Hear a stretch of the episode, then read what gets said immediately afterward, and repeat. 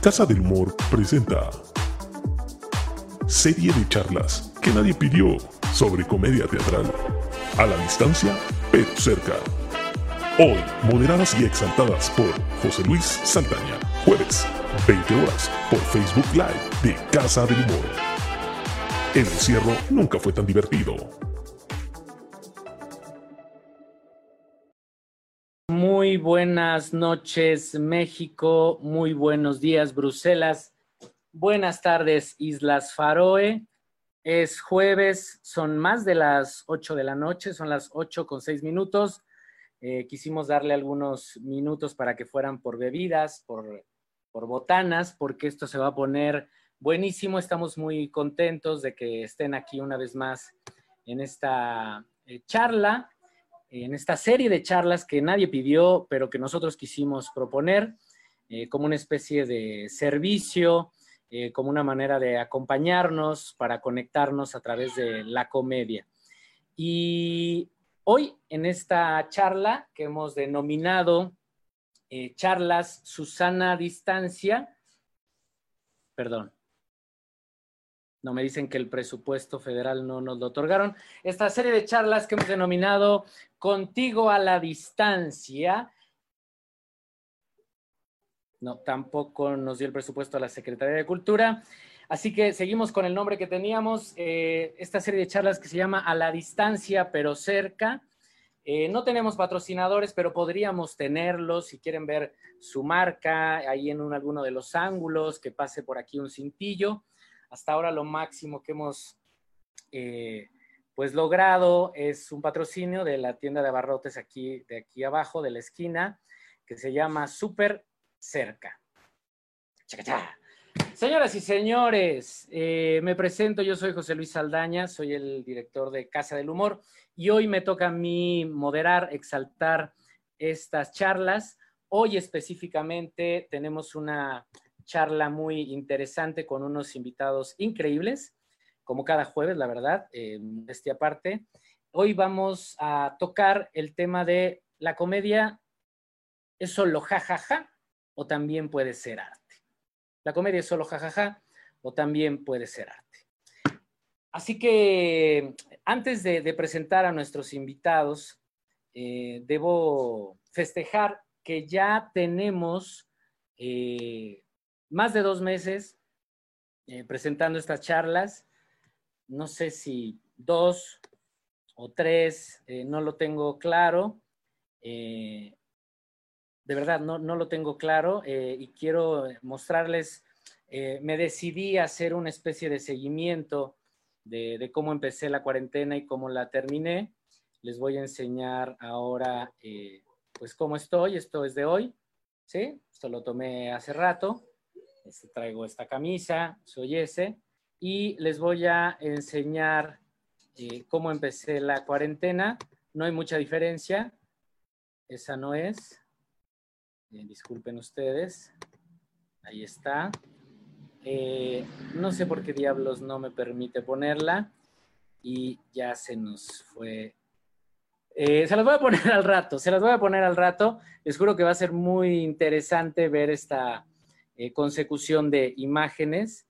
Eh, hoy Zoom está un poco rejego, pero eso no importa. Señoras y señores, ¿por qué hablar de cuando la comedia es solo un divertimento y cuando la comedia podría ser considerado un producto artístico?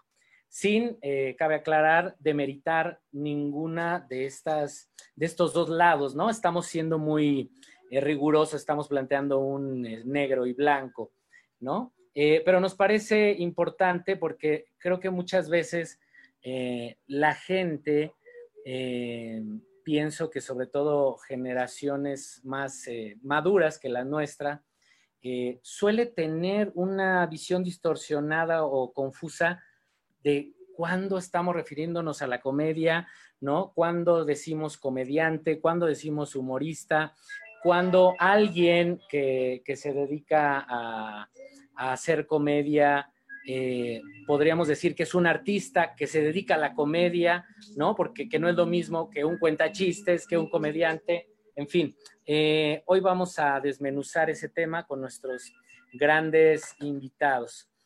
Eh, aquí ya empezaron a sonar los teléfonos con algunas preguntas. A la gente que nos está siguiendo le pedimos que eh, si nos quiere llamar por teléfono fijo, como ahorita lo pueden hacer, y más práctico, que puedan escribirnos en el chat del Facebook Live preguntas o si quieren complementar algún concepto, nos dará mucho gusto leerlos y no solo eso, sino compartirlo aquí con nuestros grandes invitados. Mientras tanto, pueden llamar al 56612 1422, los estamos atendiendo con cuatro extensiones. Bien, eh, vamos entonces a entrarle al asunto. Sin más, voy a quitarme aquí yo de este video y voy a presentar uno por uno a nuestros cuatro participantes. Ojo que dije cuatro y aquí vemos tres. Esto es porque nuestro cuarto eh, invitado, que estará transmitiendo directamente desde Argentina, está terminando una función en vivo y en cuanto concluya, que será en unos cuantos minutos, eh, pues nos estará acompañando. Así que sin más, eh, señoras y señores, sean bienvenidos. Eh, presento en primer lugar a una de nuestras invitadas. Ella es Paola Izquierdo. Ella es egresada de la Escuela Nacional de Arte Teatral de Limba, becaria del programa Creadores Escénicos del FONGA 2004, 2006, 2009 y 2015. Nada más y lo que venga. Participó en el programa de intercambio de residencias artísticas México-Nueva York de el FONCA, del Art Play Development Center de New York City. Recibe la presea la Dama de la Victoria de la Agrupación de Críticos y Periodistas Teatrales ACPT como actriz de comedia 2016 por el monólogo No Soy Gorda, dirección de Morris Sabariego. Señoras y señores, ante ustedes, ante sus ojos, desde su pantalla, Paula Izquierdo. Buenas noches, ¿cómo estás? Hola, hola, José, hola, compañeros. ¿Cómo te va, Pau? ¿Cómo, ¿Cómo vas? ¿Cómo llevas este asunto? ¿Qué nos dices? ¿Qué nos cuentas? ¿Qué sientes? Eh, a veces miedo, pero lo voy controlando poco a poco con desinfectante eh, y con encierro y... Ah, bueno, no, en, en, serio, sí, eh, a veces me da un poquito la, la, paranoia de, ah, ¿dónde está el bicho? ¿Dónde está el bicho? Nos va a dar, porque pues sí ha habido gente cercana que, que ha enfermado, que ha fallecido, y mm, pues se siente muy cerca, ¿no? no la enfermedad, sino pues la muerte de las personas. Claro. Eh, y no puedes evitar pues un poco de, miedo, pero claro, tratando de sobrellevar con la mayor salud posible, no solo física, sino emocional, con pues con bastantes actividades en casa, con mucha tarea de la maestría, porque estoy sí, bueno. Fantástico, estás muy ocupada. Sí, eh, sí. sí, tienes razón, cada vez está más cerca en muchos sentidos y hay que cuidarse y cuidarnos. Muchas gracias, Pau, por estar acá. Te lo agradezco muchísimo. Eh, voy ahora a presentar a un eh, a un camarada, ya un eh, viejo lobo de mar, eh, aunque se ve muy joven porque pues, tiene muy poquito pelo y muy poquita barba, este, y eso lo hace ver más joven. Eh, él es Ricardo Zárraga, él es actor, director y docente egresado de la Escuela Nacional de Arte Teatral, también del IMBA, ahora IMBAL, con estudios en la École Philippe Gaulier. ¿Cómo lo dije? ¿Bien? Bien, École Philippe Gaulier de Francia, el Burlesque Center de Suiza y ni más ni menos que con Darío Fo en Italia. Desde 2001 ha trabajado la técnica impro en la que se ha destacado obteniendo varios campeonatos y reconocimientos nacionales e internacionales. Ha trabajado en más de 60 puestas de Limba, UNAM e Independientes. Obtuvo el Premio Nacional Enrique Ruelas a la mejor puesta en escena de Teatro del Siglo de Oro por La Noche de San Juan. Hoy para ustedes desde Coyoacán, él es Ricardo Zárraga. ¿Cómo estás, Ricardo? Hola, José Luis. Hola, Paola César. Hola a todos quienes nos, nos siguen, nos escuchan. Muy bien, muy contento de estar compartiendo este, este momento entre aislados y pero conectados. Fantástico. ¿Te, cortaste toda tu, tu, vellosidad por el asunto pandémico o, o, fue una cuestión estética? No, una cuestión de, aburrimiento, a lo mejor aquí en casa, así como estoy podando de pronto las plantas, ya se me acabaron, pues ahora me pasé la maquinita, es lo malo de tenerla ahí, es la tentación. Y entonces la barba crece, después me la vuelvo a quitar y así andamos. El cabello luego, luego vuelve a crecer, dicen. Vamos a ver si es cierto. Muy bien. Creo que tú también te cortaste, te autocortaste el fleco, ¿cierto, Pau? Está muy bien. Estamos en labores ya no solo escénicas, sino de peluquería, de todo un poco. Muchas gracias, Ricardo. Bienvenido. pero como me quedaba chueco, me lo fui subiendo y subiendo y subiendo. Entonces, este, pues ya, quedó así. Muy bien. Muchísimas gracias por estar acá, Ricardo. Bien, ahora presento a un admirado, querido, eh, un capo del cabaret. Él es, César Enríquez. Él es actor, eh, cabaretere, dramaturgo, director escénico y activista, egresado del Foro eh, Teatro Contemporáneo de Ludwig Margules, tres veces becario del FONC en la categoría de creador escénico y merecedor de la residencia artística Playwright Exchange 2019 en Lark Institute de Nueva York y el Magic Theater de en San Francisco, California. Sus trabajos más notables, La Pretty Woman, que creo que todos la conocemos, por lo menos aquí en Chilangolandia.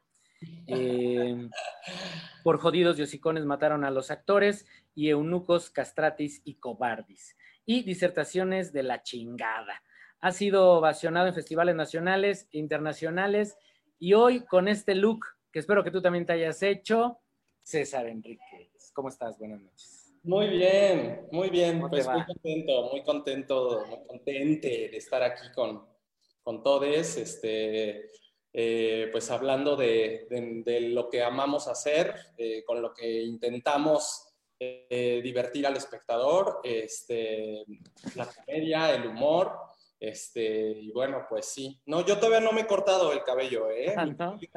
O sea, está así porque está intacto. O sea, no, más me eché, me embadurné ahorita un pinche limón o algo que tenía ahí y ya valió. Con eso medio me lo pegué. Este, no, pues no he ido al estilista ni he ido y, a mí sí me da susto agarrar las tijeras y, y cortármelo. Pues se te ve muy bonito tu flequito, muy este, muy este Saiyajin. Está muy bonito. Para molestarme. eh, pues muchísimas gracias por estar aquí, César. Eh, eh, voy a, presentar a nuestro cuarto invitado para que al rato que llegue pues ya no interrumpamos, pero que sepan quién es. Eh, él es Marcelo Saviñón de Argentina. Él es actor, director, dramaturgo y docente teatral.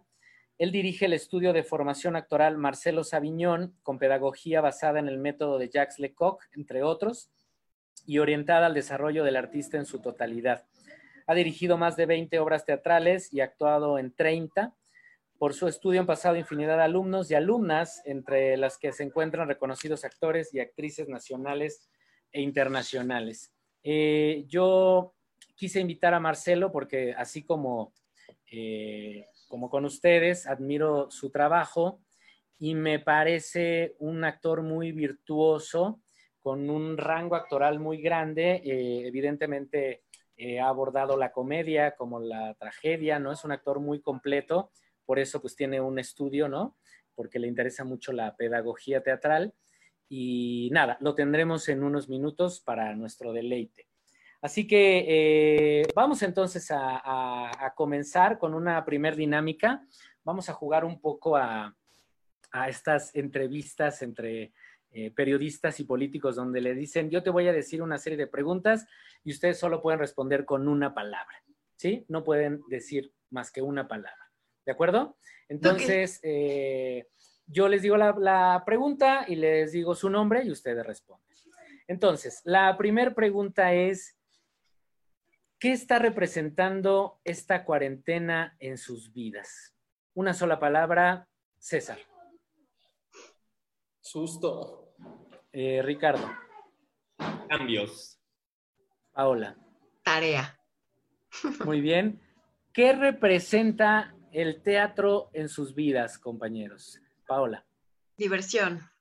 César. Vida. Ricardo. Libertad el primer lugar que si pudieran teletransportarse después de esta cuarentena de pacotilla, quisieran estar. Así de, se acaba la cuarentena, dicen, pueden salir, hay libertad. ¿En qué lugar les gustaría estar, César?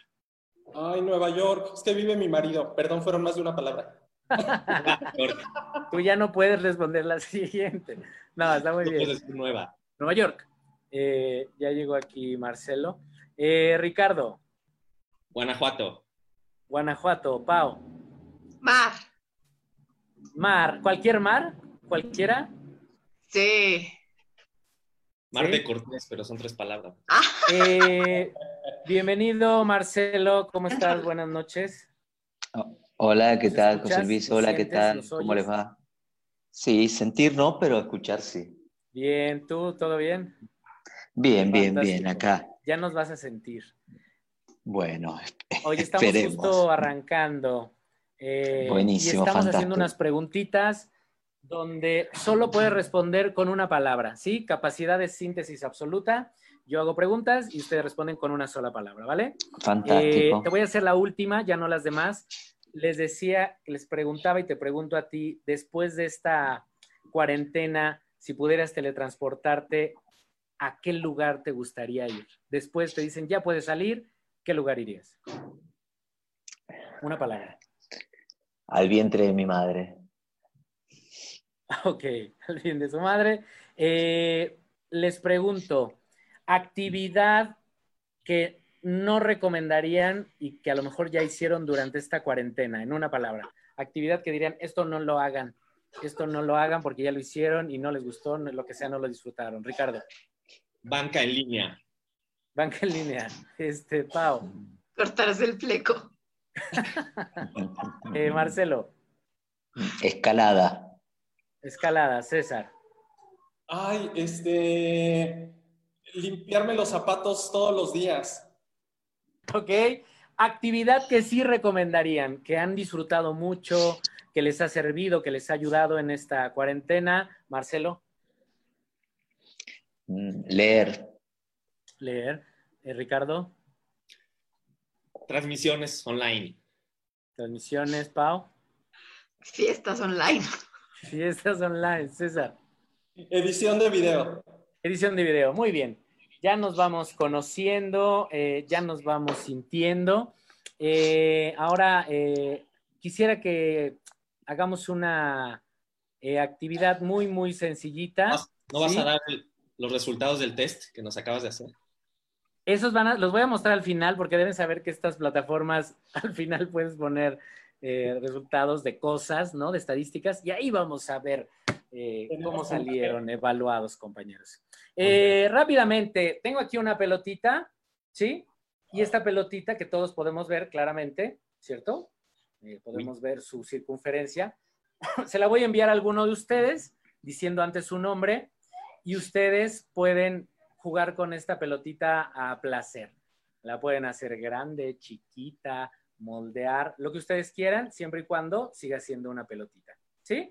Vamos a jugarlo. Entonces, Marcelo, eh, para que tengas claro, Pau, levante la mano, César, levante la mano, Ricardo, levante la mano y ya todos los demás nos conocemos. Entonces, eh, Ricardo.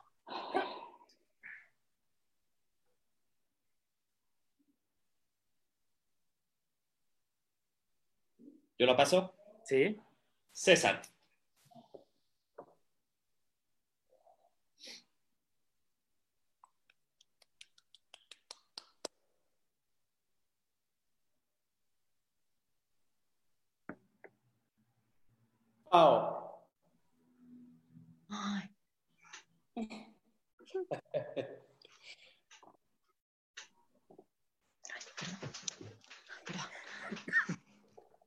Marcelo.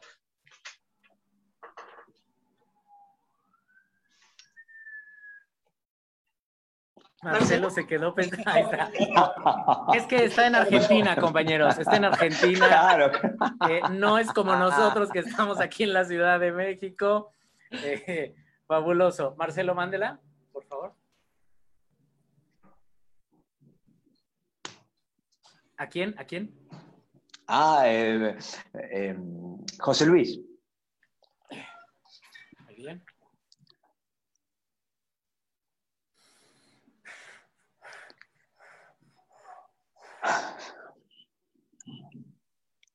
Uau.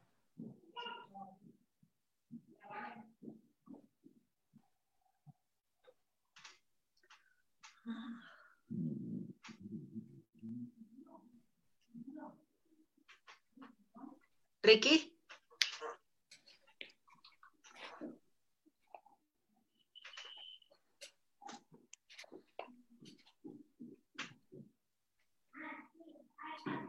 Marcelo.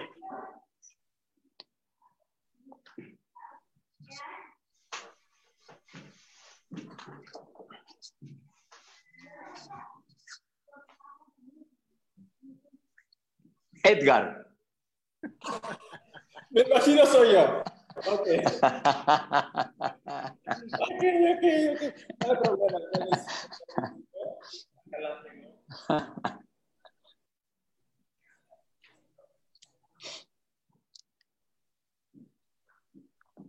José Luis. Muy bien, yo recibo la pelotita, me la quedo aquí. Muchísimas gracias. Eh, eh, ya entramos de alguna manera en, sintonía eh, y vamos a entrar a, lo que nos, nos, tiene aquí reunidos.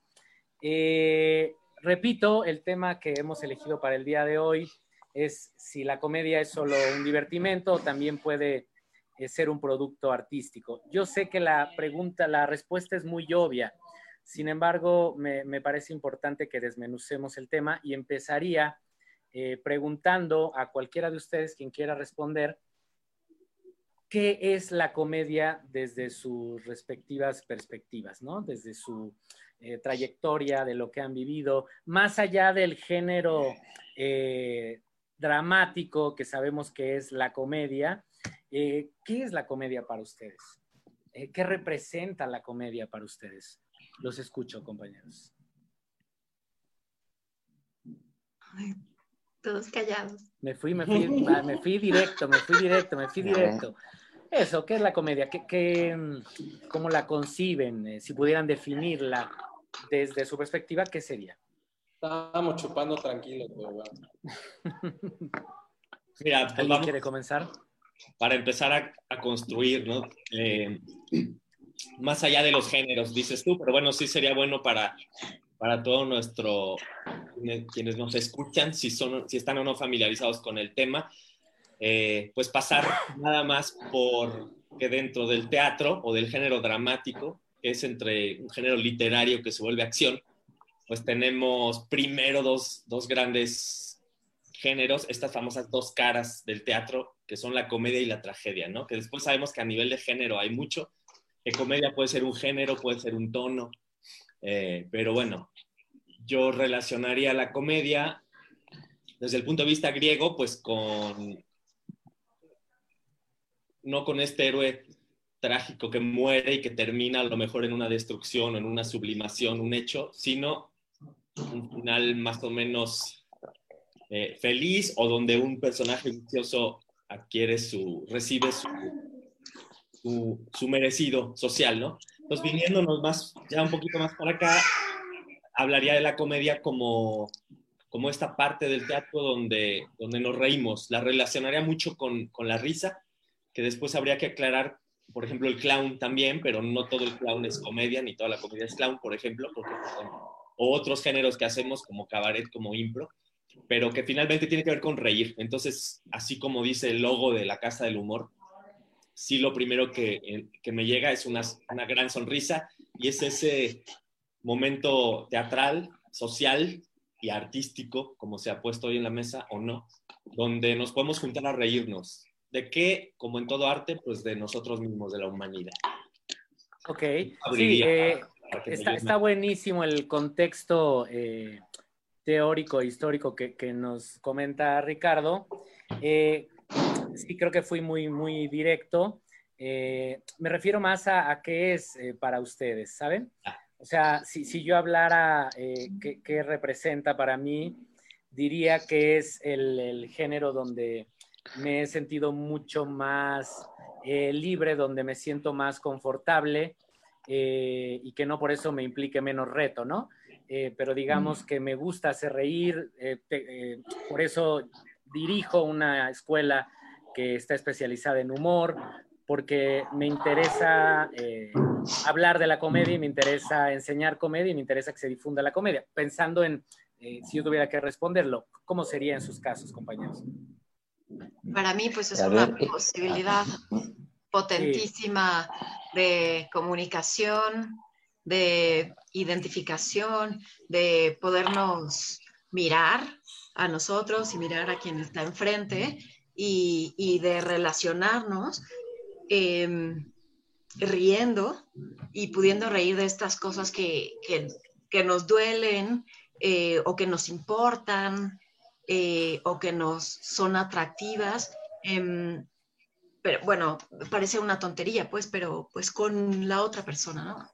Digo, en el teatro necesitamos a alguien que mire, pues, eh, pero creo que la, la comedia es una posibilidad de llegar como a la sensibilidad con mucha profundidad, porque eh, pues te sorprende todo el tiempo y esta sorpresa pues hace que estés desprevenido y que pueda venir esto que quieres comunicar de, de una forma pues igualmente sorpresiva y, y pegar más profundo, ¿no? Calar más hondo. Ok, muy, muy interesante, Pau, muchas gracias. Eh, ¿Alguna otra compañero que nos quiera compartir su, su perspectiva? Marcelo, ibas a hablar. Eh, si quieren, sí, digo alguna cosita. Solo para, para eh, contribuir, me parece que estuvo bueno el contexto que dio Ricardo, ¿no? Y yo ah, me gustaría contribuir desde el punto de vista, porque si hubo algo interesante de los griegos es que detestaban a los comediantes. mismo con Aristófanes en el banquete, Platón lo ridiculiza bastante, Platón haciéndolo Aristófanes, que después Aristófanes se venga, ¿no? Pero Aristóteles también lo, lo marginaba bastante la comedia, pero lo pienso desde ahí porque para mí es algo muy importante, en el sentido de que la comedia, mencionaron algo de la comedia humana, y para lo que para mí significa, la, la comedia sin duda para mí es un acto de rebeldía, es poder seguir riéndonos y muchas veces del poder. Y por eso me gusta tomarlo de Ricardo, de los griegos, porque está bueno, porque ya de por sí la comedia surgió desde un espacio de marginación, porque la máscara de Melpor Italia eh, estaba en relación, es decir, siempre la dejaron postergada la comedia. Me parece que hay algo muy importante eh, para mí en estos días, es que la comedia es un acto irreverente y es una... La risa, la risa es una capacidad humana. Entonces la comedia, que es la comedia humana, cuando comienza con Balzac, eh, eh, es una forma también de devolverle lo humano a la sociedad. Porque si la risa, la, hiera no ríe, es otra cosa lo que hace la hiera. Pero la risa es una, una facultad solamente humana. A mí eso me parece fundamental. Ok, eh, muchísimas gracias, Marcelo. Sí, César.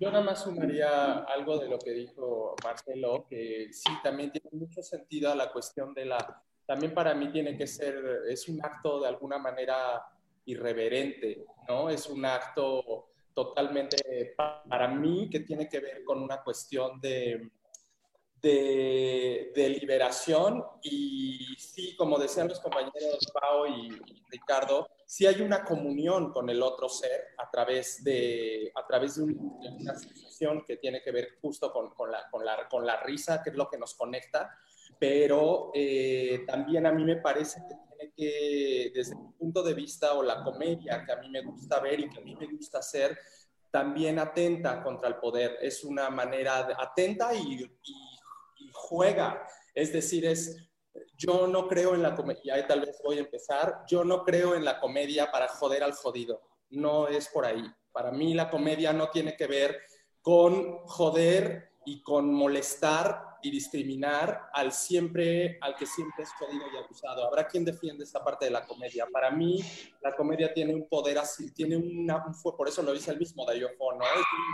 Es, es, una cuestión contra el poder, es, es, una cachetada fuerte, son balas contra el poder. Y eso lo hacía también la, la carpa mexicana era tirarle a, a, los poderosos y tirarle, en este caso, a la gente que que abusa, que quita derechos sociales. Para mí tiene que ver por ahí el humor, eh, y es el humor que a mí me gusta hacer. Ok, eh, pasaría de esta eh, definición personal o, o, teórica de qué es la comedia a qué representa la comedia en sus vidas, compañeros. Eh, todos ustedes son eh, dignos representantes de muchas eh, disciplinas que tienen que ver con, el, con la comedia teatral, ¿no? El, clown, el cabaret, la impro. el teatro mismo. Y me gustaría saber qué representa en sus vidas la comedia. puedo entender que probablemente para muchos de ustedes sea la, manera de subsistir y que podemos trabajar, pero más allá de eso, ¿qué representa la comedia para ustedes?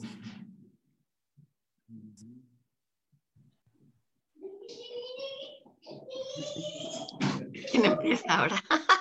Quien quiera, quien quiera, quien quiera, quien pues para mí es mi manera de, de alguna manera es mi manera de sobrevivir, ¿eh? o sea, es mi manera de vivir y de sobrevivir en este, en este mundo, o sea, eh, es mi manera de, lo repito y lo vuelvo a decir, es mi manera de, creo que también lo decía Paola hace rato, tiene que ver con una manera de sacar mis propios demonios y utilizarlos desde otro punto de vista. Y sobre todo eh, el dolor para mí, y no tiene que ver con humor negro, eh, o bueno, no, no, quisiera como tampoco dividirlo, creo que tiene que ver con el humor, también el humor, el humor aflora desde, incluso en el clown, desde la inocencia, desde situaciones dolorosas del personaje, en el cabaret exactamente lo mismo. Eh, y entonces para mí ha sido una manera no solo de vida, también uh, más bien no solo de escena, sino de vida. Es decir, para mí en la comedia y en este caso el cabaret en específico, que es el género que me gusta trabajar, ha permeado mi vida, ¿no? Ha permeado mi familia, este, ha permeado que de repente yo veo en algún momento a alguno de mis sobrinos o a mis tíos o a mis primos diciéndole a mi sobrino, este, no llores, no seas niña, o sea, sale el tigre y no me puedo contener, o sea, hay una parte de mí que intenta y eso me, para mí me lo ha enseñado la comedia. Este, para mí me ha enseñado, no, o sea, ahorita yo te lo estoy diciendo de manera ruda, pero, pero ha sido parte de la comedia para defender mis derechos, para defender los derechos humanos, para, para eso, para, para eso me parece que también la risa funciona. Ok, muchas gracias César. Eh, ¿Alguien más nos quiere compartir qué representa la, la comedia en sus vidas? Sí, para, para mí, pues es una, eh, la forma que he elegido para, para mirar el mundo eh, y para expresarlo en mi, en mi trabajo. También un, pues un importante eh, reto artístico, por supuesto,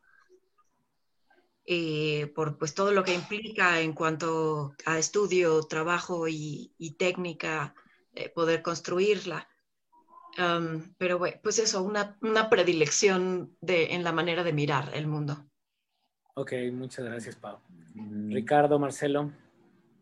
Yo diría, en mi caso, pues me encanta. Eh, para mí es, es mi vida.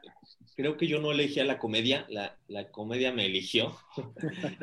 puede ser muy doloroso, o en mi caso no tanto, puede ser placentero darte cuenta que aunque no quieras, de repente vas a hacer reír y entonces empezar a entender ha sido también un modus vivendi, o sea, también me ha dado de comer y significa mi vida. Ahorita significa mi tesis. Estoy además muy clavado con, con este tema, curiosamente, eh, y te agradezco que me hayas invitado. Y también creo que la comedia, digamos que desde el punto de vista de la psicología detrás del que hace reír, eh, hay algo muy interesante. Puede haber una evasión, puede ser una manera de no conectar eh, yo me lo he preguntado mucho, pero también creo que puede ser precisamente lo contrario, o sea, que la comedia puede ser una manera de, conectar, de conocerse a uno mismo, por eso creo que es, que es arte, porque podemos, eh, digo, no toda, pero que sí podemos contactar, entender al ser humano, entendernos a nosotros desde ahí. Entonces, eh, y conectar con el espectador, para mí también es eso, mi manera favorita de vincularme con el, con el otro. Ok. Muchas gracias, Ricardo. Marcelo. A ver, eh, no sé si puedo separar tanto comedia de teatro, a mí me pasa un poco eso, yo podría pensar, me, suele pasar que lo pienso desde ahí. Sí puedo, puedo eh, decir, ¿qué representa? Podría pensar, bueno, ¿qué representa la teatralidad o el, o el, género de la comedia? Pero para mí, ¿qué representa el teatro en estos tiempos? Más que nada en la ausencia de poner el cuerpo. No sé si ustedes están así también. Eh, cuarentena, ¿no? Nos, están en la misma situación. Sí, claro. En este momento, ¿no? La ausencia, el deseo de lo, presencial y todas esas cuestiones. El teatro, para mí, entonces me voy hacia el teatro, el teatro para mí es, es, un oxígeno, ¿no? Esto, el teatro trabaja con el alma, alma que viene de ánimos y que viene de ahí, que significa respiración.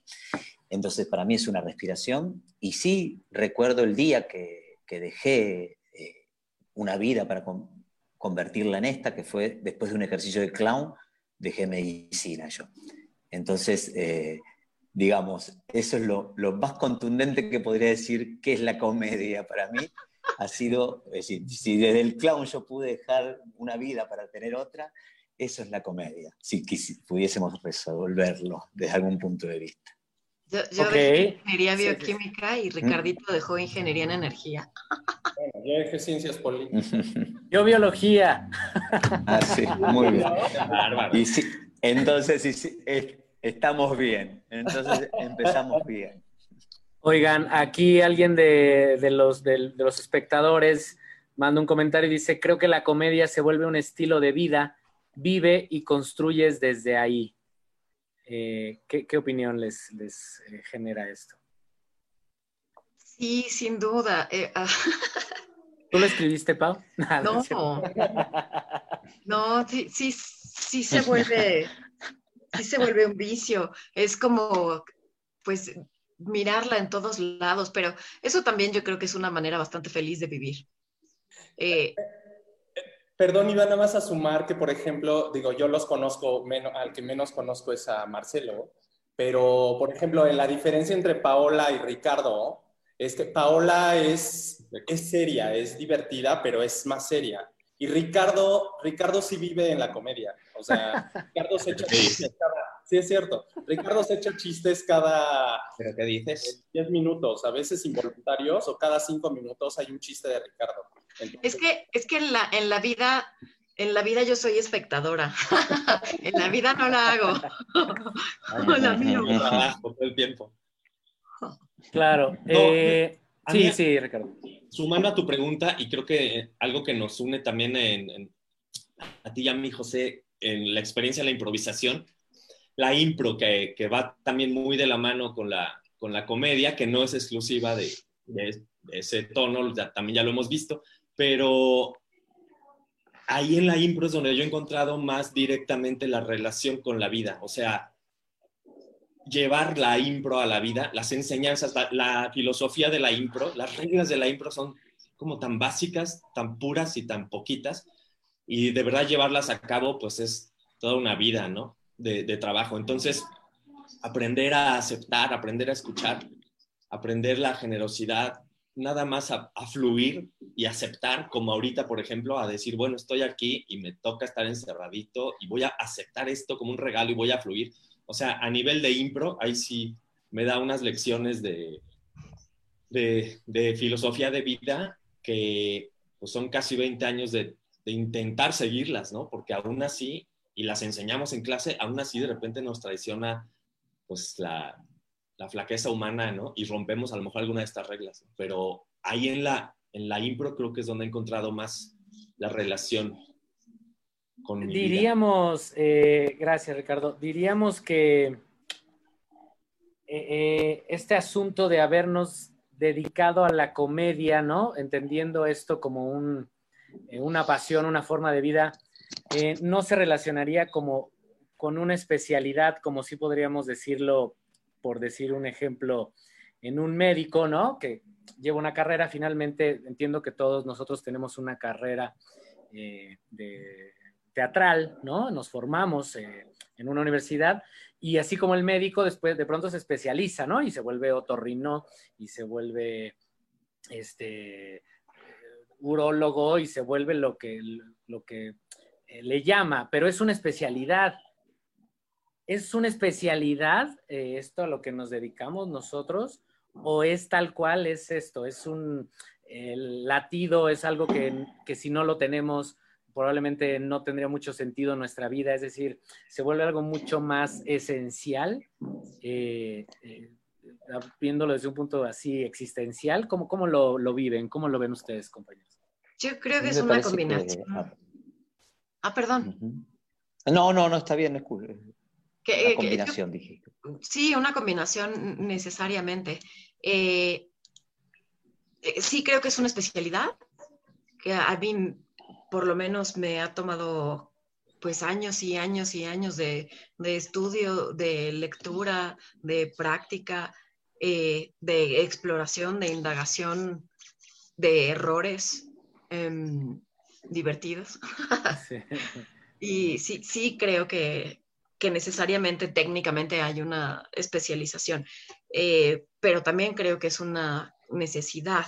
Em, en mi caso, que soy seria en la vida, eh, creo que eso ocurrió temprano en la, en la infancia. Eh, era una típica niña cuenta chistes graciosita y después pues me fue inhibiendo la vida y, las opresiones de la fuera y esas cosas. Em, entonces cuando llegué al, a la comedia, bueno, a, hacer humor, llegué por el lado del cabaret.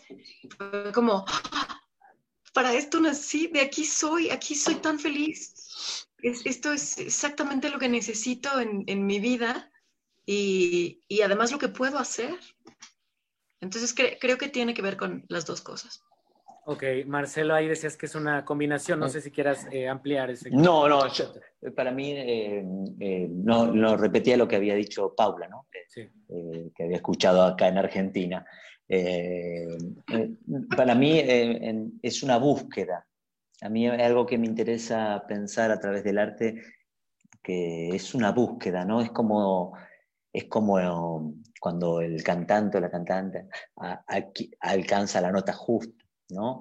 Y es eso para mí, el arte tiene que ver con, y la comedia, es, es una búsqueda, es la búsqueda por la cual mañana me voy a despertar con ganas de hacer algo. ¿no? Es un motor de vida. Entonces, eh, como eso, como no, poseer, sino seguir buscando. Para mí es eso. Concuerdo, Marcelo. Muchas gracias. Eh, escriben aquí eh, del, del, Facebook Live también, el humor bueno es un signo de inteligencia. El humor requiere de un ingenio fino para mirar a los demás somos más inteligentes que, los que no hacen comedia o que no hacen humor. Eh, está, interesante sería una esta pena, frase. ¿no? Sería, sería una pena ser más inteligente. Sería una pena. Eh, ¿Qué opinan de esto? El humor bueno, ¿Qué digo, mejor que ser igual que todos. Claro, claro, claro. Digo, aquí hay un adjetivo que no acabo de entender porque dice el humor bueno. A lo mejor se refiere al que le gusta, ¿no? Eh, al humor que le agrada es un signo de inteligencia, el humor requiere de un ingenio fino para mirar a los demás. ¿Qué, opinión les merece? Yo, tengo duda. Yo, sigo teniendo un poco de duda al respecto porque yo, respecto a lo que dices, la palabra bueno ya me parece una palabra eh, que califica, ¿no? Que califica de una manera moral algo este, que es bueno y que es malo. Eh, sin embargo, yo lo único que podría decir es que yo te podría, repito, tal vez porque ese es mi trabajo y a mí me encanta el teatro de carpa y me gusta mucho el jacal y me gusta mucho la historia de México y incluso tengo un espectáculo sobre eso y, pienso entonces qué sucede con estos comediantes, qué sucede con estos comediantes de principios de siglo, ¿no? O de comediantes de la comedia del arte que de repente utilizan eh, son apóstatas, que utilizan groserías, que utilizan la mala palabra, que utilizan todas estas cosas para hacer comedia. Eh, claro, creo que desde ahora, que eso es lo que yo creo, los comediantes actualmente o la gente que hacemos comedia, eh, pues estudiamos una carrera y tratamos de perfeccionar, como decía ahorita Paola y como decía también Marcelo, en esta búsqueda siempre de buscar algo nuevo, algo algo que queremos llevar, algo que queremos investigar, pero eh, yo, yo pondría este ejemplo. Entonces diríamos que estos comediantes paupérrimos, de principios de siglo, payasitos de tres pesos, de tres centavos, ¿no? Entonces esos no hacían buena comedia. Entonces podríamos decir que un cantinflas o que un, este, o llamémosle cantinflas, incluso ya después se vende al poder y todo lo que tú quieras, pero este, estos comediantes que utilizan el chiste bobo, el chiste, eh, la mala palabra, el albur. Entonces, eso no es buena comedia, o sea, ¿qué es ser fino? Eh, tal vez tendría que ver con la técnica, lo pensaría yo, tener una técnica más adecuada o una técnica que, estás en una búsqueda de una técnica propia, pero ¿qué sería el humor fino y cuál es el humor eh, paupérrimo, grosero? No sé cómo llamarle. De acuerdo, de acuerdo. ¿Algo más que, sumar a este asunto? Porque sí creo que él escribe. Sí, Marcelo. No, algo que decía César que, que, me gustó, César, ¿no? Porque yo antes te dije Edgar con la... porque no llegaba a Tienes que aprender los nombres, Marcelo, no es Paula, es Paola. Mil disculpas, entré así, de repente me encontré con una pelota. Entonces, pero había algo que comentó que cuando en el surgimiento de la comedia del arte, ¿no? En ese momento del renacimiento, eh, hubo algo muy interesante, que es que la gente dejó de hablar en latín en el teatro y empezó a hablar con las lenguas populares del, pueblo, ¿no? Me parece que, eh, acuerdo con tratar de no etiquetar, nos han educado con la etiqueta, entonces es difícil, ¿no? Pero por suerte se ha roto lo binario y el teatro se ha encargado mucho de romper lo binario. Y quizás sea un... Eh, eh, acá la cuarentena está funcionando de una manera también, quizás sea un momento de cambio de paradigmas. Eh, ojalá que lo sea. Eh, pero me parece ahí que quizás depende del contexto y cualquier pensamiento siempre será válido. Puedo entender que habrá cosas que me gusten o no, cosas que me desagraden, ¿no? Pero creo que, que lo mejor que nos puede pasar como artistas es tratar de no decir con el dedo lo que es, porque eso viene del neoclasicismo y era la moraleja, la fábula, que tanto daño nos han hecho. De acuerdo, muchas gracias ahí, Marcelo. Creo que ya eh, hemos desmenuzado un poco el asunto de eh, cómo entendemos la comedia, qué representa la comedia para nosotros, cómo nos ayuda y cómo la vemos. Eh, aquí nada más voy a, voy a, citar este comentario, no, no ahondaremos demasiado, pero me parece interesante. Dice, para mí la comedia es la herramienta poco, poco usada para la educación. La educación podría volverse el medio de diversión mejorando a la juventud. Eh, totalmente de acuerdo, ¿no? Este, hay una discriminación eh, solo porque eh, muchas veces hay una, eh, como dice Marcelo, un estereotipo de, claro, el comediante, pues es ese que solo sabe hacer chistes, ¿no? Eso es lo que hace el comediante y, el comediante tiene un espectro mucho más grande que justo quiero que, que ahondemos en el siguiente bloque.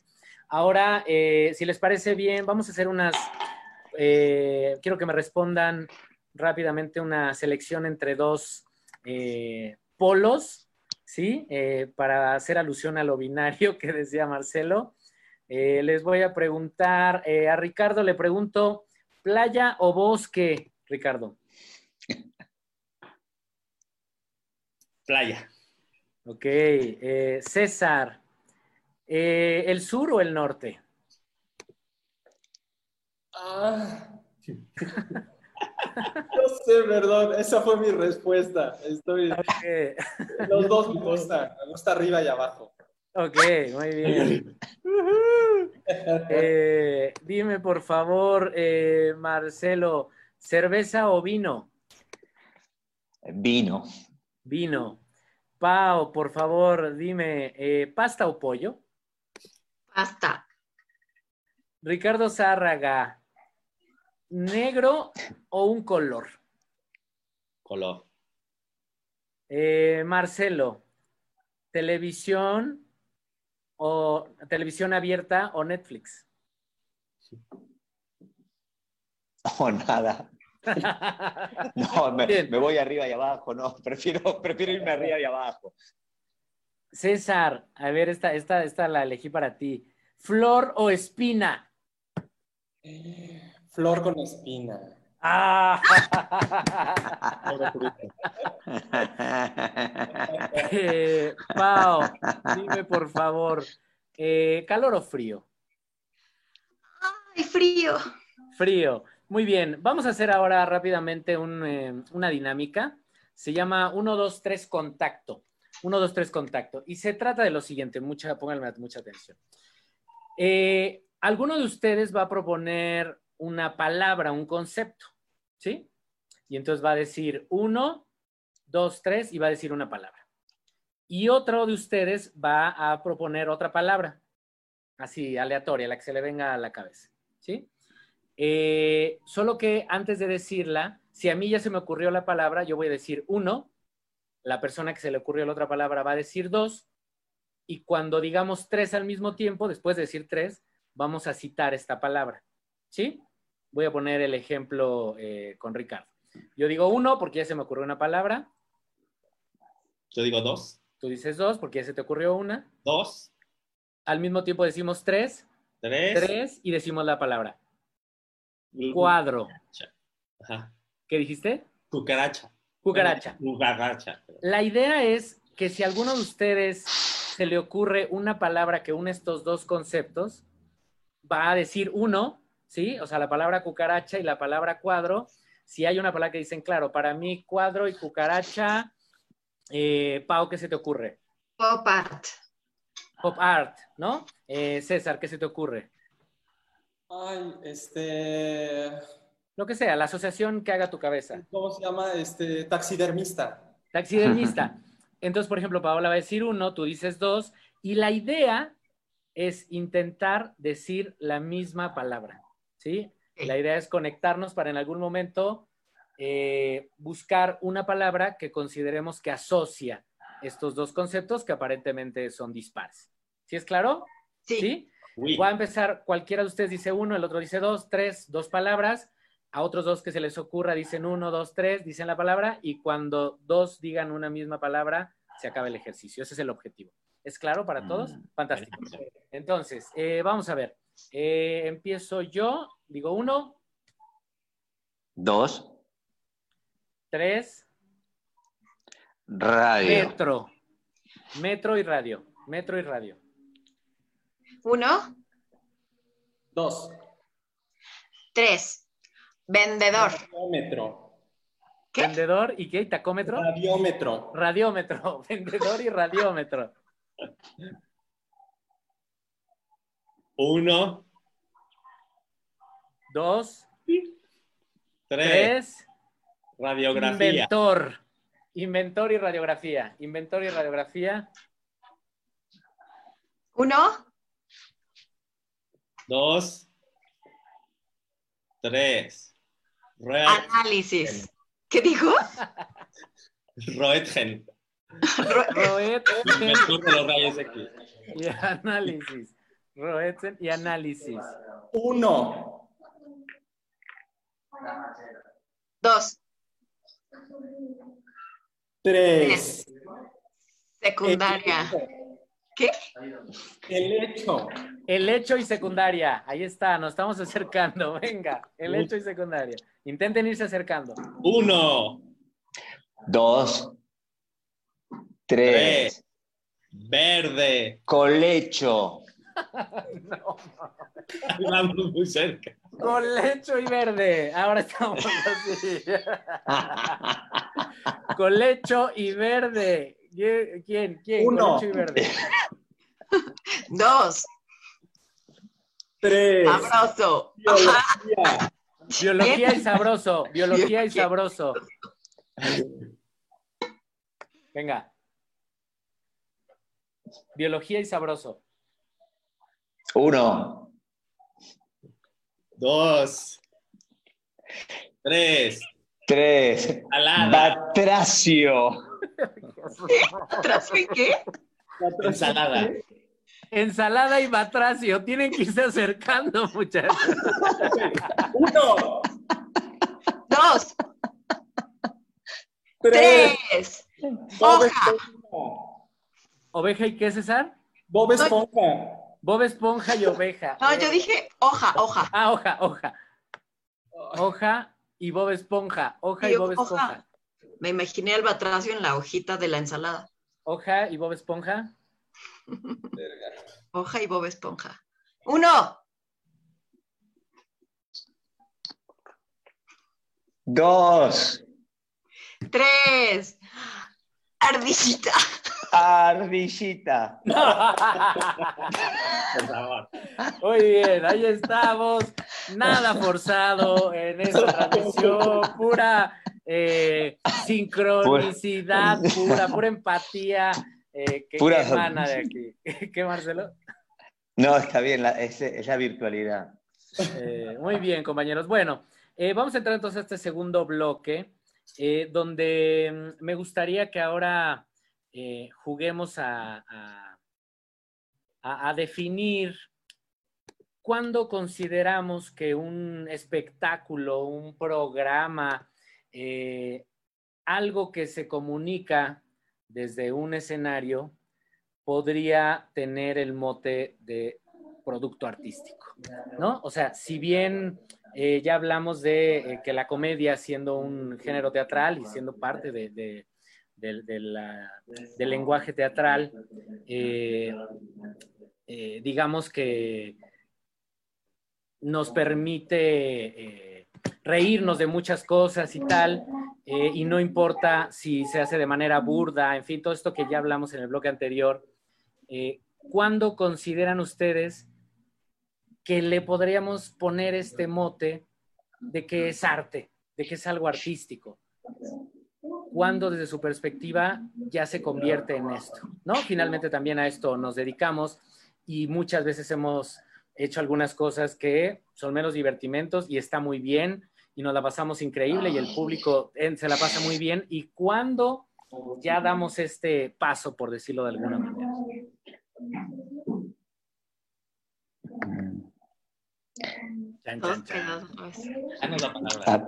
a, mí me parece que. Mm, ¿Ah?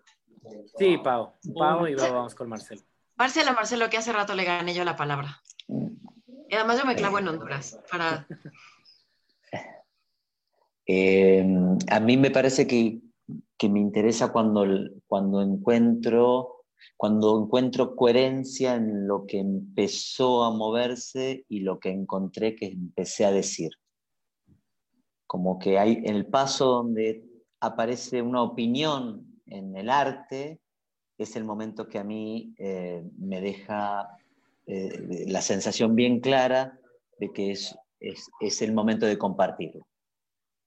Diríamos que cuando alguien em, da una, su visión del mundo, cuando da una opinión de, algo de, que pertenece a lo humano, Sí, eso, eso es como es, la, la, zona donde yo entiendo cuando en los procesos de creación, donde ya está el material para, donde, donde algo que a través del cuerpo, que quizás yo no pensaba del todo, pero que el cuerpo me ayudó como instrumento para poder bajar el concepto a la acción, en ese momento, que ahí es donde para mí, es, y eso es bien eh, singular de cada proceso, ¿no? de cada obra. Fantástico, muchas gracias Marcelo. Pau. Para mí, para que sea arte, pues requiere una intencionalidad eh, y una elaboración técnica y poética. Eh, un, discurso, ya sea em, estilístico, estético, eh, ético, un discurso político, vaya, un, pues un posicionamiento y una elaboración a través de la técnica. Ok. Y la intención de hacerlo, ¿no? Sí. Ah. Eh, gracias, Pau. Sí, César. A mí, a mí me parece que sí, justo también son esos tres, para mí son tres puntos que, que se unen. Uno, que sí tiene que ver justo con la, con la intención, con el, con el momento por más que digamos que el arte no es diván, yo sí creo que tiene que venir de una parte personal y de una parte de aquí, ¿no? Que viene de esta zona, de una, de una cuestión que realmente nos importa y que por lo tanto al ser personal se vuelve universal. Para mí ese es uno de los procesos principales de cuando se empieza a convertir en un acto artístico eh, y, la segunda parte es lo que decía Paola, que yo lo sumaría con una frase del maestro Luis de Tavira, casualmente, que dice que la esclavitud técnica te permite la libertad creativa, que me parece muy interesante, más allá de pensarlo como una esclavitud, pero sí me parece que con un, con un trabajar con tu técnica, trabajar con lo pulido, con, la, con, una, con una técnica precisa, es como cuando tienes, como cuando lees y como cuando la, la lectura y todo esto te permite libertad en tu lenguaje. Es decir, es, decía mi maestro Fernando de Ita, era, cuando no lees es como vivir en una jaula. Creo que también la cuestión creativa me parece igual. Cuando no permites que haya técnica, es estar en una jaula. Cuando empiezas a tener técnica, técnica, técnica, eso abre la jaula y puedes volar, puedes crear, hacer, moverte, porque ya conoces la técnica y entonces tu libertad creativa es maravillosa, Una cosita ahí que, me gusta. Eh, la literatura es el entrenamiento para la vida, dice. Solamente para algo que dijo que me gustó. Claro. Sí, está, ¿eh? buenazo. No, para eso estamos aquí, Marcelo.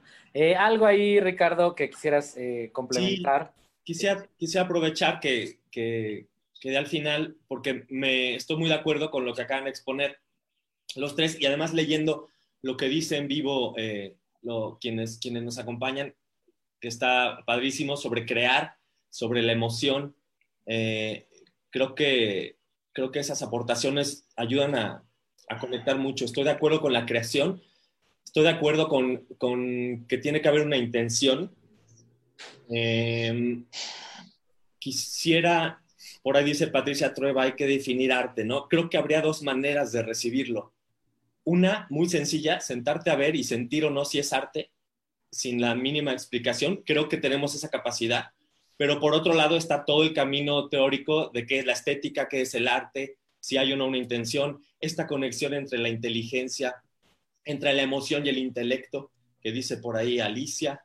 Entonces, yo me iría desde este punto de vista hacia el momento de la creación creo que si la creación viene desde un estado de conciencia elevado, ese estado, un estado arte, pues va a producir arte, ¿no? Sin pasar por, por toda esta teoría. ¿Qué quiero decir? Que así como un espectador también puede ver, puede recibir una obra y con toda la escuela del mundo o sin ningún estudio sentir ese clic o un algo que se movió que, podría decirle intuitivamente esto es o no arte, creo que el creador también, y que es muy importante, como dice también César, sobre el conocimiento, lo que dice Paola, tiene que haber una formación, un estudio, ¿no? Esta, esta cárcel técnica que nos pueda llevar a la libertad, ¿no? Pero que además de, todas esas herramientas técnicas, que yo soy fan obviamente de, cultivar, pero también de, de olvidarlas y decir, bueno, quitando todo eso, ¿hay una esencia o no hay una esencia? Y ahí hablaría de la palabra conciencia también, o sea, conciencia, razón, alma, y entonces eso, eso produce algo, y a lo mejor por ahí es otro caminito. Sí, César. Eh, hay una, aquí una, un comentario que me parece importante y que tiene que ver con algo que dije hace rato y que quisiera ahondar nada más al respecto. Dice Carlos Hernández, desde el momento en que se provoca la risa ya es un arte, pues estás creando una emoción. Yo ahí difiero porque justo es lo que yo te decía. A mí me parece, y lo voy a decir con sus palabras, me parece que de repente entonces ver a un comediante que hace chistes misóginos y que hace chistes homófobos todo el tiempo, y claro, la gente se ríe, ¿no? ¿Es arte? ¿Estamos hablando de un acto artístico? Este, entonces ver a un comediante de televisión abierta que se viste de mujer, pero se mofa y hace el jotito y el chistoso y estas cosas sin un acto, sin ningún sentido que viene de aquí, social, con técnica, con este trabajo, entonces solo por hacer reír es arte, o sea, provocar la risa entonces nos vuelve artistas, no sé. Sí, yo, decir una, más ahí? Sí, Marcelo. No, pensaba algo que plantea John Berger, que es eh, que el arte, depende del arte, toca diferentes partes, ¿no? La música tiene la capacidad de meterse directamente en las vísceras, ¿no? Y así cada arte va, ¿no? La música no pasa por el intelecto, entra directamente a las vísceras. Eh, yo pienso esto que menciona eh, César y pienso que el arte en ese caso estaría de la mano de alguien que diga, esto no, yo esto no lo quiero ver. el arte estaría destinado, está destinado a trascender el dolor. Entonces, hay algo de la libertad en el arte que es el ejercicio, quizás que lo que mencionó Ricardo, de la conciencia. Quizás nuestra gran labor en el arte sea despertar conciencia, ¿no? Eh, pero solamente para sumar un poquito más, y, eh, digo, porque la definición de arte es una definición, definición de arte, y cada arte toca diferente, ¿no?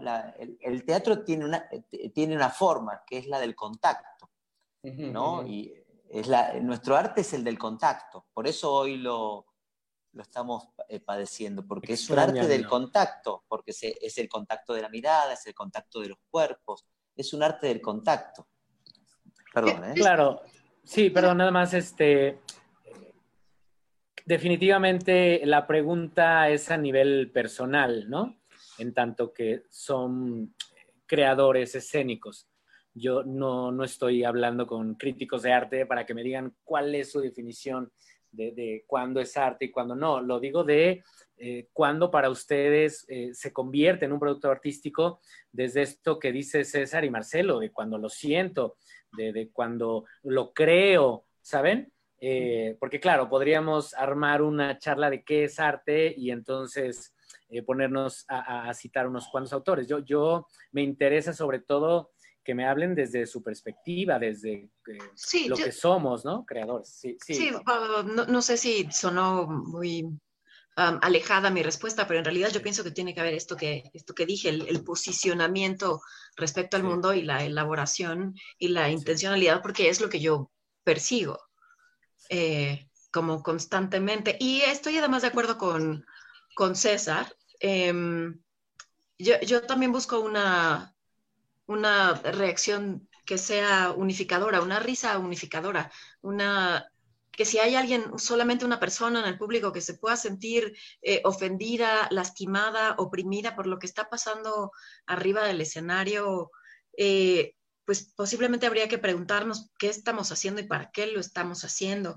Y aquí coincido con el, con el comentario de la, de la inteligencia que hicieron hace ratito, en el sentido de que sí se necesita pues un cierto ingenio para no repetir estas formas de reírnos de otros que se, pues que se parecen al bullying, ¿no? que, repiten formas de, opresión y de discriminación eh, y, que pues han ido cambiando a medida que han cambiado los, los eh, paradigmas sociales, ¿no? Eh, que ha habido luchas sociales y visibilización de luchas sociales. Eh, yo, yo, yo, creo en esta risa unificadora y, y, creo que sí se necesita pues esta mm, elaboración y que, y que sí hay un momento de, de comprensión o sea, que, que inteligencia no, son no es una sola manera de inteligencia, no tiene que ver con ser culto, sino tiene que ver con, con un segundo de poder mirar, de entender algo, un insight, un, algo que, que, entendí y que entonces me sorprendió y, y, me dio risa. Y no tienes que ser ni una persona, pues ni culta, ni preparada, ni para ser una persona inteligente, pues.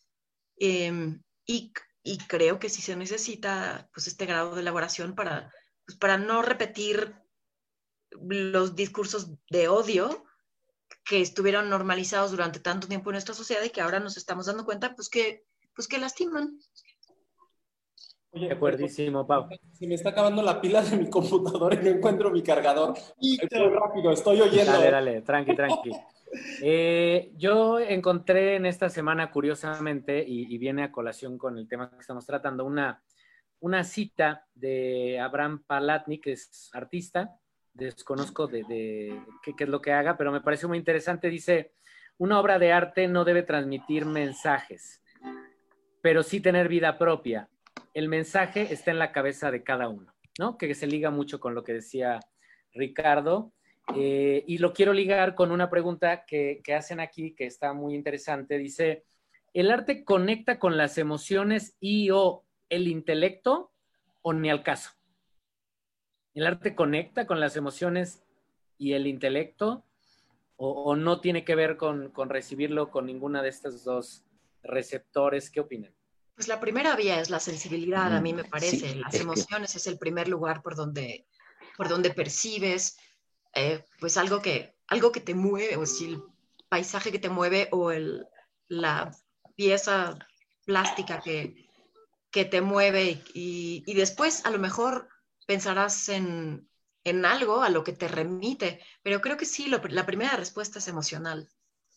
El, el, el, tipo de, de humor que a mí me gusta busca las dos respuestas, la emocional y luego provocar quizá una reflexión acerca de algo, pero yo creo que sí, la, para mí la vía primera deseada es la emocional, sin duda. Ok, concuerdo, Pablo. Quizá eso lo hace arte, precisamente, ¿no? Que, y, y, es maravilloso poder conectar, y, y, a lo mejor es por eso nos ocupa tanto esta risa razonada, ¿no? Que la risa que puede ser algo tan instintivo, emotivo, algo de acá del, del vientre, de la víscera, que a la vez se pueda conectar con esta otra parte que también somos, que es la razón. Y yo diría una tercera, que es esa, esa alma, ¿no? Que, o sea, si podemos conjuntar esos, esa trinidad, pues es, es ese, ese éxtasis, ese nirvana, ese orgasmo, ese punto donde yo creo que ahí es donde se genera el arte, ¿no? A lo mejor no es a lo largo de los 90 minutos de obra, a lo mejor fueron tres momentos, pero esos puntos donde, donde puedes tocar el cielo, la poesía, una buena. Y, y creo que, que el hacerlo depende de que tú toques tu propia sensibilidad claro.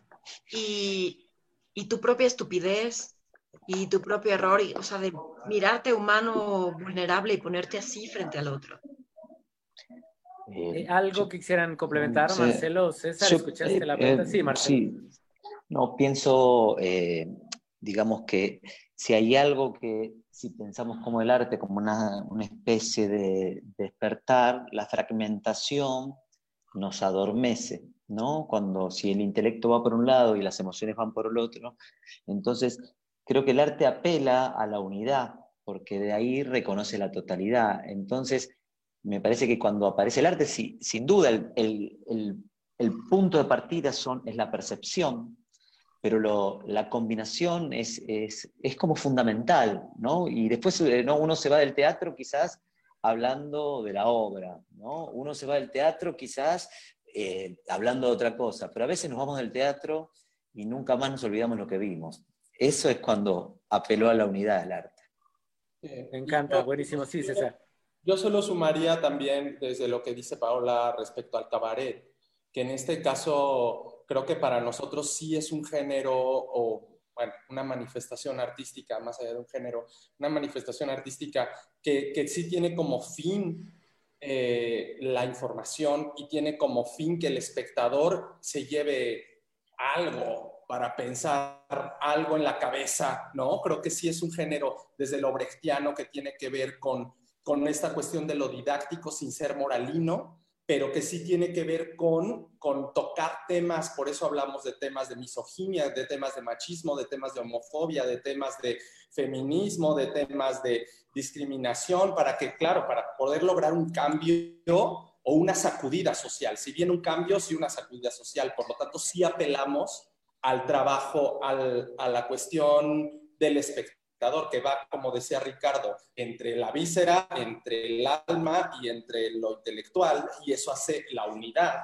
Si logramos eso, pues creo que estamos ante una apuesta o ante un acto artístico, por eso el espectador se va un poco abrumado entre la risa, entre lo que le tocó, entre lo que le dolió y entre lo que se lleva para pensar a su casa, ¿no? Claro, eh, acabas de responder una, una, pregunta, perdón Marcelo, es que sí, se sí, liga sí. muy, muy, muy, muy padre este asunto. Hay alguien que dice, tendría que provocar una emoción consciente, ¿no sería contradictorio? Chispas, qué complejo. Esto que acaba de decir César, que uno sale con esta revoltura, ¿no? De todo lo que sentí, de lo que pensé, creo que lo resume muy bien eh, esta persona que lo, lo, lo, eh, lo, comenta en forma de pregunta y creo que lo, lo respondió muy bien acá César. Marcelo, te ¿Puedo, ¿puedo no, solamente que, que, quizás haya una distinción, porque recuerdo cuando se hizo un festival de cabaret, que yo participé acá en Argentina, había un grupo de México de cabaret, a lo cual eh, tuvimos una charla posterior y cuando nosotros a, hablábamos de teatro, se, medio que había como una, recuerdo que había como una puja, porque había, según lo que nos contaban ellas, no recuerdo el nombre, como si el teatro fuese una zona muy solemne, eh, no sé si es así ahora en, México, en el DF, pero en ese momento, entonces, digo, el teatro que yo practico está mucho más cercano al cabaret ideológicamente que al teatro ese que paga las deudas culturales, digamos. Y, eh, solamente eso, quería, me quería aclarar algo. Y algo de lo que recién dijiste, que pensé que está bueno, que también comentó César, que es que lo que sucede con el teatro es que practica problemáticas, no problemas. Y como las problemáticas son grandes preguntas, uno se va entre pensar y conmovido, porque, porque no tiene respuestas. ¿Cómo puede ser que alguien que dijo que ama termine matando? Con el tiempo nos enteramos que el que ama no lastima, pero en su momento pensamos, ¿y cómo puede ser que este tipo Otelo termine matando a lo que ama? Después nos enteramos que ese no amó nunca, pero eso es otro tema. Ok, muy bien, Marcelo.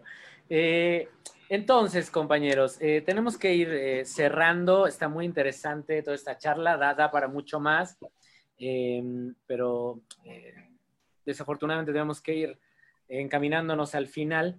Em, ya definimos de alguna forma qué es la comedia para cada uno de ustedes, cómo la conciben, qué es para ustedes el arte.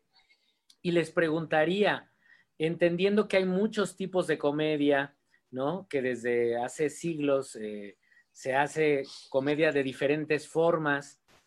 ¿Consideran ustedes que la comedia que se hace actualmente cada vez más se acerca a un producto artístico? Entiendo que en sus labores como teatristas, como no sé si les guste autollamarse comediantes, eh, humoristas, como, como quieran em, definirlo, em, está muy encaminado su trabajo porque a este, en este sentido, porque hay un discurso, porque les interesa hablar de cosas, porque yo cuando voy a verlos se me mueven cosas y, veo arte, pero consideran que eh, pensando en nuestras respectivas realidades, México y Argentina, nos estamos eh, acercando a una comedia que cada vez más se preocupa por hablar de algo y por hacer arte a través de la comedia?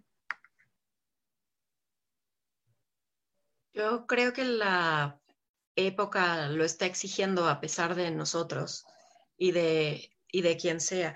Creo que esto que de pronto se escucha ahí de la corrección política nos ha dejado sin la comedia, para mí no, no tiene mucho sentido, porque lo que ha hecho es que se elaboren nuevas maneras de, hacer humor sin recurrir a la violencia. Entonces, a mí me parece que a pesar de nosotros, pues tenemos que, elaborar otras, otras formas y que, mm, porque así se está exigiendo, porque, ese es, porque eso es nuestra época, esa es la, em, lo, que, lo que nos tocó vivir. Claro, eh, pero, pero, perdón, Pau. Eh, es que lo que, me, lo que nos comentas me suena eso, es una exigencia, es un deseo, es algo que, que, queremos, a lo que desearíamos aspirar, porque además nosotros, eh, o por lo menos en mi caso, que no había una cultura de, de, asistir al teatro, ¿no? No era tanto como de ir a cosas culturales, pues crecí viendo la televisión y para mí la comedia era los comediantes que veía en la televisión. Y, a hoy por hoy eh, entiendo esta necesidad, pero eh, ¿estamos yendo hacia allá realmente? O sea, más allá de, nuestro deseo y nuestra labor, porque ustedes con su trabajo lo están buscando, ¿está pasando? ¿Estamos yendo hacia allá? Eh, con, lo que ustedes ven en el teatro, en la televisión, en el cine, ¿estamos encaminándonos a esa comedia con un discursiva, digamos, y que podría considerarse un producto artístico? Creo que existen ambas para mí. Eh, hace rato lo decía también Marcelo, que tiene que ver con esta capacidad. Ahora, también pensando en esta cuestión, ahora que no estamos, eh, es decir, esta cuestión de voy, que es como el voy, qué veo y qué no veo, qué le prendo y qué no le prendo, ¿no? Eh, hay una capacidad del espectador de poder decidir qué ve y qué no ve. Pero desde mi punto de vista, yo creo que sí habemos cada vez más, a mí sí me gusta llamarme comediante, eh, eh, y lo diferencio de cuentachistes, que no tiene ninguno que ver en, cuestiones de, quién es mejor que otro. Hay grandes cuentachistes, ¿no? Eh, a mí me gusta llamarme comediante porque pues, creo que hay un trabajo en la comedia Eh, y lo único que diría es que si hay una intencionalidad, por lo menos como decía Paula, de mi parte, de ya no recurrir al otro, trato de no hacerlo, ¿no? Y cuando empiezo a caer en eso, digo, no, repiénsalo, reescribe, se puede, lo puedes hacer. Y creo que esa es la oferta que yo le quiero dar al espectador. Lo único que diría es que existe la otra parte, no es algo que podemos prohibir, no me parece que sea algo que podemos decir, pues no debes hacer ese tipo de teatro, no, pues simplemente, pues simplemente si yo no quiero ir al antro y ver a mis comadres dragas, este, diciéndole a la otra, pendeja, pobre, flaca, idiota, babosa, este, si yo no quiero ver eso, pues no voy a ver eso, prefiero no verlo, ¿no? Y si alguien me recomienda un espectáculo de comedia, pues les digo, ve a ver esto, o ve a ver esto, o ve a ver eso y cuando lo ven dicen, oye, qué padre. Entonces, como que el público es también enseñar al público a disfrutar de una comedia más inclusiva, de una comedia distinta, de una comedia que trabaja desde otras zonas, ¿no? Gracias, César. ¿Algo ahí, compañeros, eh, Marcelo, Ricardo? ¿Cuál es, cuál es su, su opinión al respecto? Yo, yo quiero pensar que sí vamos para allá, quiero pensar y quiero dirigirme hacia allá, pero de repente me traiciona un poco la cartelera o la realidad, ¿no? Decir, pues, ¿quién, quién sabe? Eh, lo acaba de decir César muy bien y, y Paola. Creo que seguirá habiendo de todo, así como, el, como la música, y habrá quien le guste, no sé, un cierto tipo de música u otra, según sus ritmos o sus letras. Entonces, eh, yo creo que, que un artista comprometido pues encontrará consciente o inconscientemente ese camino. Dice Paula, a pesar de nosotros o algo así, ¿no? Nos, va, nos está llevando hacia allá. A mí, por ejemplo, me ha, me ha gustado contactar, o sea, me he clavado mucho, que es una base del clown, con el vínculo del, con el espectador, con el otro humano. Y a partir de ahí, propiciar esta, esta unificación que va más allá de, qué se trata mi obra, ¿no? Del discurso. Entonces yo te diría, no estoy buscando una obra para decir tal mensaje como, como, como se comentaba hace rato. Sin embargo, eh, mi obra más reciente, claro que tiene un tema y denuncia muchas cosas. O sea, no, no me pude desprender de eso, pero mi intención es lo que va a suceder el día que la estrene, ¿no? Que además es una obra que trata de, de un poco de esto, trata de reivindicar la comedia o por qué la comedia desde tiempos de Aristóteles se, se, se dejó como un género menor, como, como la compañía que fundó Paola, ¿no? Género menor, ¿no? Entonces, eh, ¿fue porque pertenece a algo más bajo o porque ahí le, le conviene al poder colocarla, ¿no? A lo mejor es una censura la que ha puesto a la comedia en ese lugar y no tiene por qué estar en ese lugar, ¿no? Digo, hay muchos factores a los que podríamos entrar desde temáticos los personajes. Claro, claro, Pero, pero bueno, yo voy más por ahí y, y, sí creo que al menos, bueno, aquí los que estamos hablando y muchos de los que nos escuchan, pues estaremos de acuerdo en, en no conformarnos y en buscar que esto sea más allá de una carcajada y haya un razonamiento, una sensación, una unificación, como cada quien lo, lo quiera teorizar, aunque estoy seguro porque conozco el trabajo de, de, todos y todas los que estamos aquí, que lo hay, que estamos, o sea, que en esencia estaríamos hablando de lo mismo, ¿no? Cada quien, según su experiencia, lo, lo está poniendo y, y, su visión lo está poniendo en distintas palabras, ¿no? Pero creo que sí queremos ir para allá, pero que no necesariamente. Hay un auge de la comedia y a la vez, pues una, quiero usar la palabra con, con pinzas, vulgarización en el sentido de, de democratización incluso, ¿no? O sea, de que se extiende géneros como, como la impro, que hace 20 años éramos un grupito que nos conocíamos todos y ahora somos cientos o miles, como el stand-up, que ha cobrado un auge tremendo, ¿no? Que podríamos hablar, o como el cine, que dices, las películas, bueno, hay, hay comedia de toda también en el cine. Eh, la que está más difundida, o pues a lo mejor gana en cuanto a número estadístico, de tipo de comedia que se hace, ¿no? Pero ahí sí, ahí sí no puedo decir, eh, todos vamos, vamos en buena dirección, pues vamos en muchas direcciones. Ok, ok. Eh, sí, Pau, y, vamos a cerrar ahí con Marcelo, por favor. Sí. Que ya que estábamos desde hace rato hablando de los griegos. Eh, pues lo, que pasa en, cuando conquistan los romanos es que el circo le gana al teatro, ¿no? La espectacularidad, la, la, sangre, la vulgaridad, eh, pues sí le, le, van ganando las formas, o es contra lo que el teatro tenía que competir, ¿no?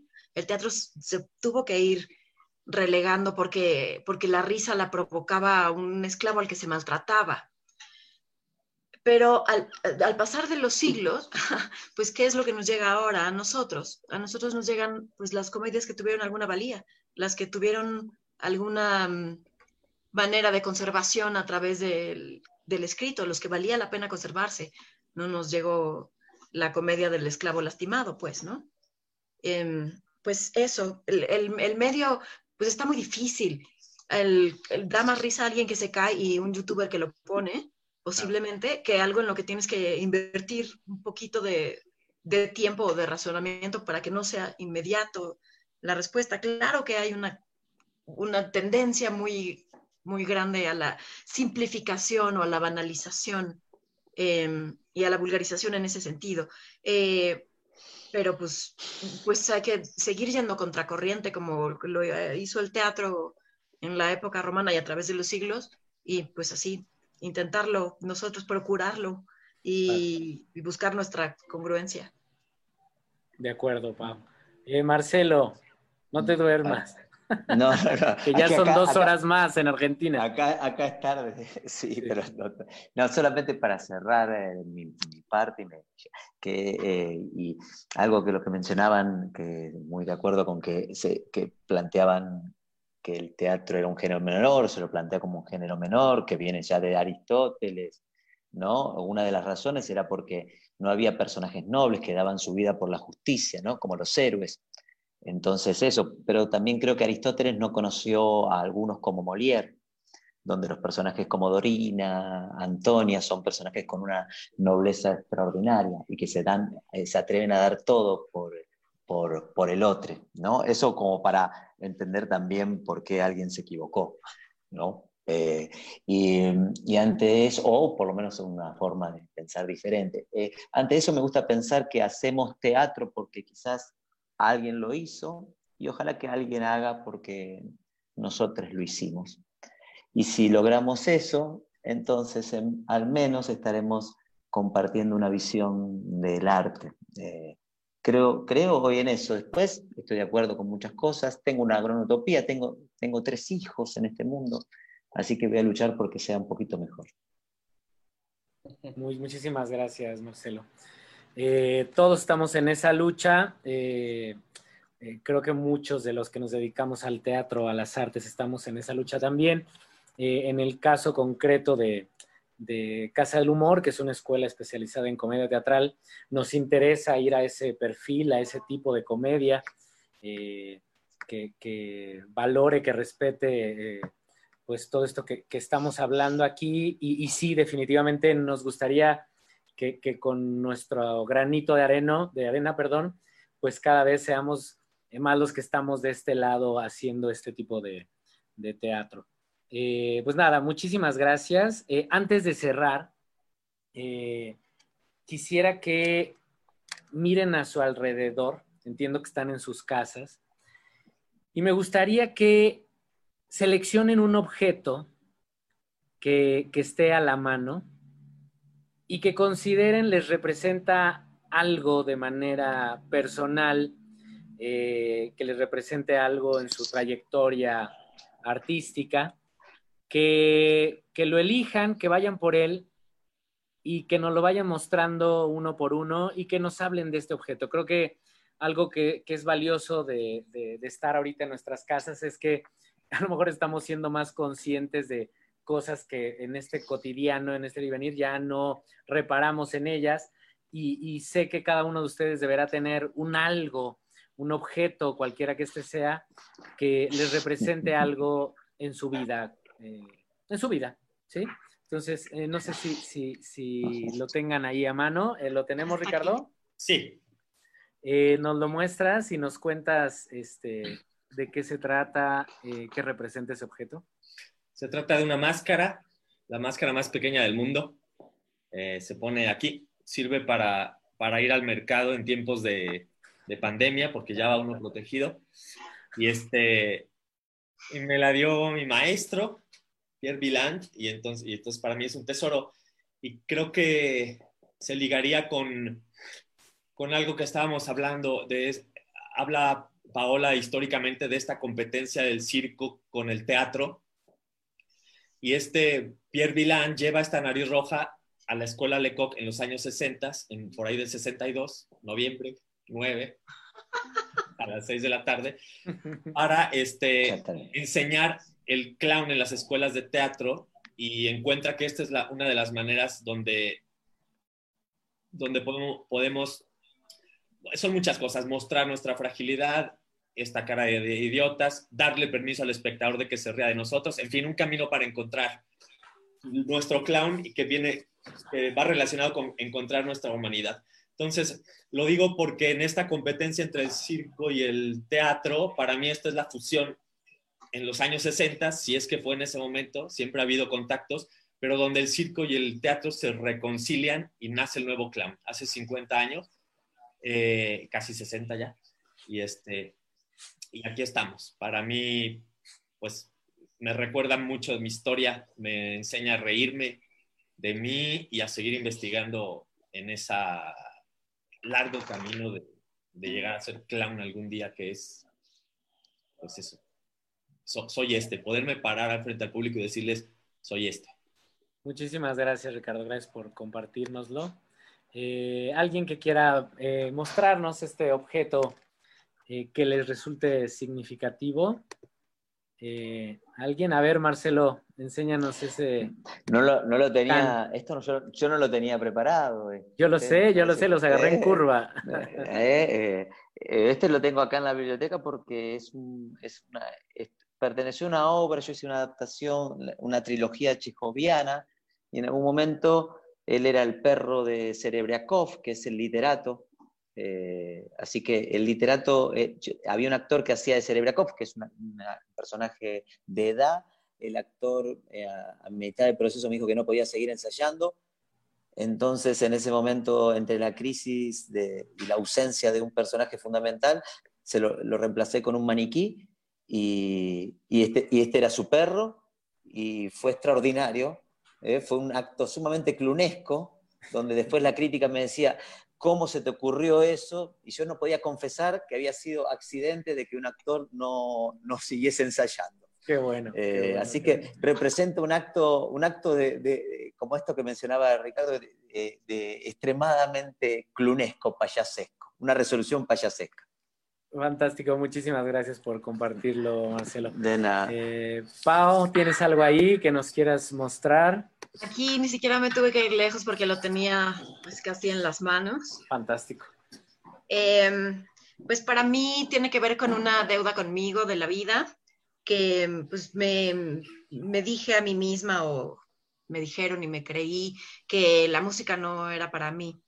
Y entonces, pues el, el, encuentro con este pequeño ha sido muy significativo y ha sido como, pues, romper limitaciones eh, de toda mi vida, ¿no? Y está, estoy muy divertida y muy contenta y me hace muy feliz. Oye, ¿y qué, qué instrumento es? Eh...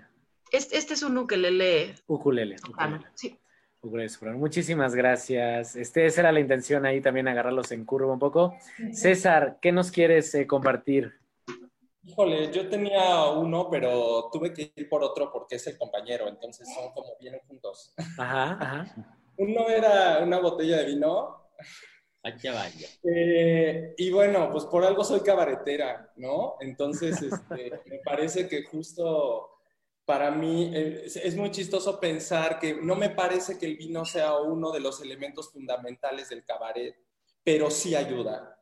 O sea, el vino relaja, el vino ayuda a la risa, el vino la, la, la promueve, el vino nos libera. Eh, y quise ir por el otro porque pues ahí tengo uno de mis libros preferidos que ya está muy malito mi libro, pero no lo encuentro es justo Los mitos griegos de Robert Graves. Amo este libro. Mm -hmm. Pues me parece que van juntos, ¿no? Porque esto es el teatro. Dioniso, es... Acabo de hacer un video con uno de mis nuevos personajes que se llama Lucio Sorno. Sí, lo vi, sí lo vi. Está increíble. Y, este, y pues ella hace toda una, una diatriba sobre Dionisos. Eh, y pues esto me parece que también para mí representa mucho. El, el, repito, para mí, para, creo que la comedia, si bien el clown a lo mejor no lo necesita, para mí en el cabaret, creo que Paola lo puede decir, es distinto cuando damos función en un teatro donde no hay alcohol a un teatro donde hay alcohol. O sea, el espectador se suelta de una manera donde la comunión es mucho más entregada. Por algo yo creo que, que sí tienen que ver las dos cosas. Entonces, por eso quise traer estos dos objetos. Fantástico, muchísimas Puedo decir una cosita ahí, que porque la nariz roja de la nariz roja del payaso es la nariz roja de los niños y la nariz roja del borracho. Así que ahí hay, hay una buena química, digamos. Buenísimo. Pues muchas gracias, eh, Pau, César, Ricardo, Marcelo, eh, por, por, asistir a esta charla. Eh, siempre nos quedamos con, con, ganas de más, no lo digo por quedar bien, la verdad es que como espectador y yo aquí como esto que pretende ser una especie de moderador, me, me, resulta muy gratificante, aprendo mucho y, me divierto. Y de eso se trata, encontrarnos los jueves a las 8 de la noche en estas charlas.